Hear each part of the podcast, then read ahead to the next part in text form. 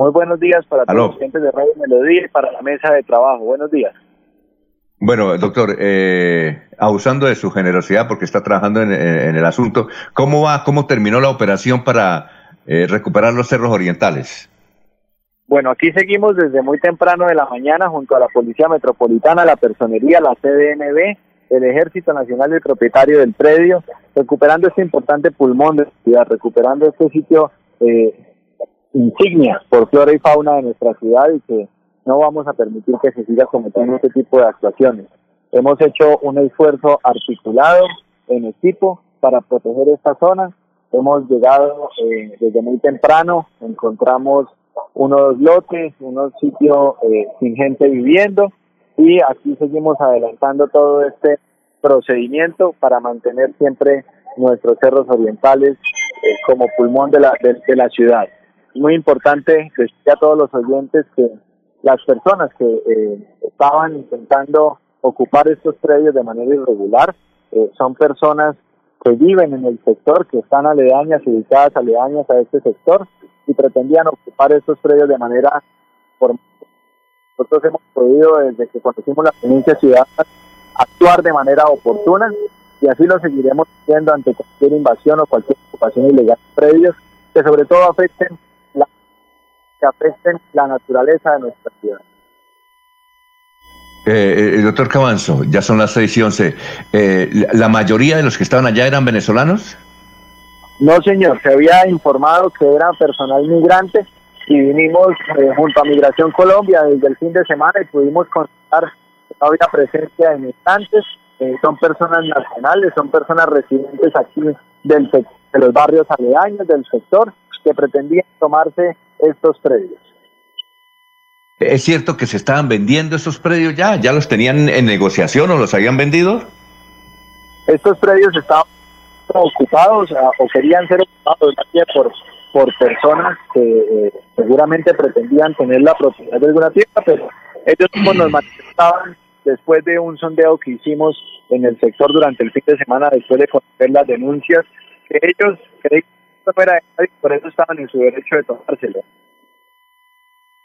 Eh, eh, ¿Y las, las personas que estaban ahí, a dónde han sido trasladadas?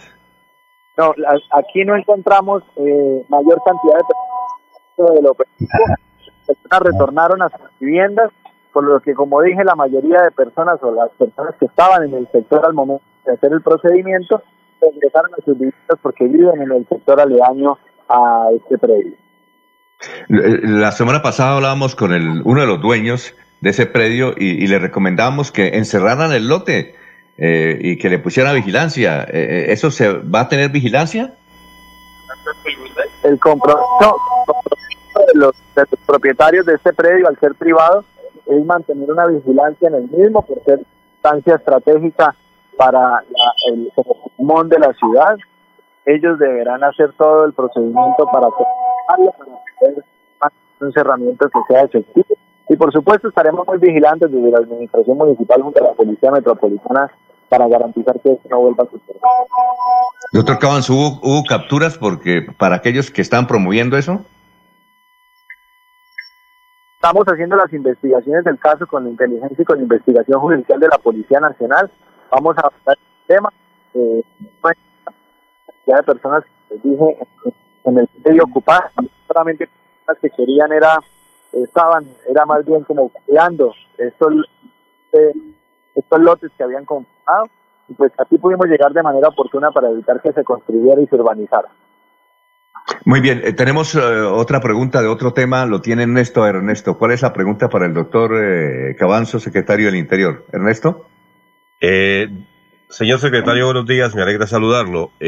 uno de los concejales, exactamente el presidente del Consejo, de la ciudad eh, ha propuesto que se militarice la ciudad en estas épocas tan difíciles ante la inseguridad que hay en la ciudad. ¿Ustedes cómo eh, ven esa propuesta y realmente es viable? Decirle a todos los ciudadanos que eh, en lo que vamos corrido por lograr una reducción del 30% de los delitos de mayor impacto, un establecimiento de los delitos de homicidio superior al 50%, esto es de los más altos a nivel país Adicionalmente, concepto de militarización, concepto técnico que requiere eh, unas autorizaciones del presidente de la República por situaciones público y la ciudad de Bucaramanga eh, lo que ha estado siempre es con el Ejército Nacional, como lo hemos podido evidenciar en las por la vida que realizamos los fines de semana, la policía ha estado con el apoyo cuando se requiere. Esto es un trabajo en equipo. Esto es un trabajo en equipo la la comunidad, la administración municipal y, por supuesto, todos los que seguridad. Pero sí o no al ejército, a la policía militar. Aló. Aló, que sí. Eh, lo de la policía militar, el ejército en las calles, ¿no es una propuesta que está ventilando la alcaldía? No, como les decía, eh, el, ejército ha venido a la administración municipal como la policía de Bucaramanga. Siempre hemos podido contar con ellos como unos aliados para que Bucaramanga sea una ciudad más segura. Eh, en ningún momento se ha hablado de militarización. Estos son unos conceptos técnicos unas especiales debidamente afectados por bueno, doctor eh, Jesús David Cabanzo, muchas gracias por haber estado aquí en Radio Melodía, muy gentil. Muchas gracias a ustedes, una feliz mañana.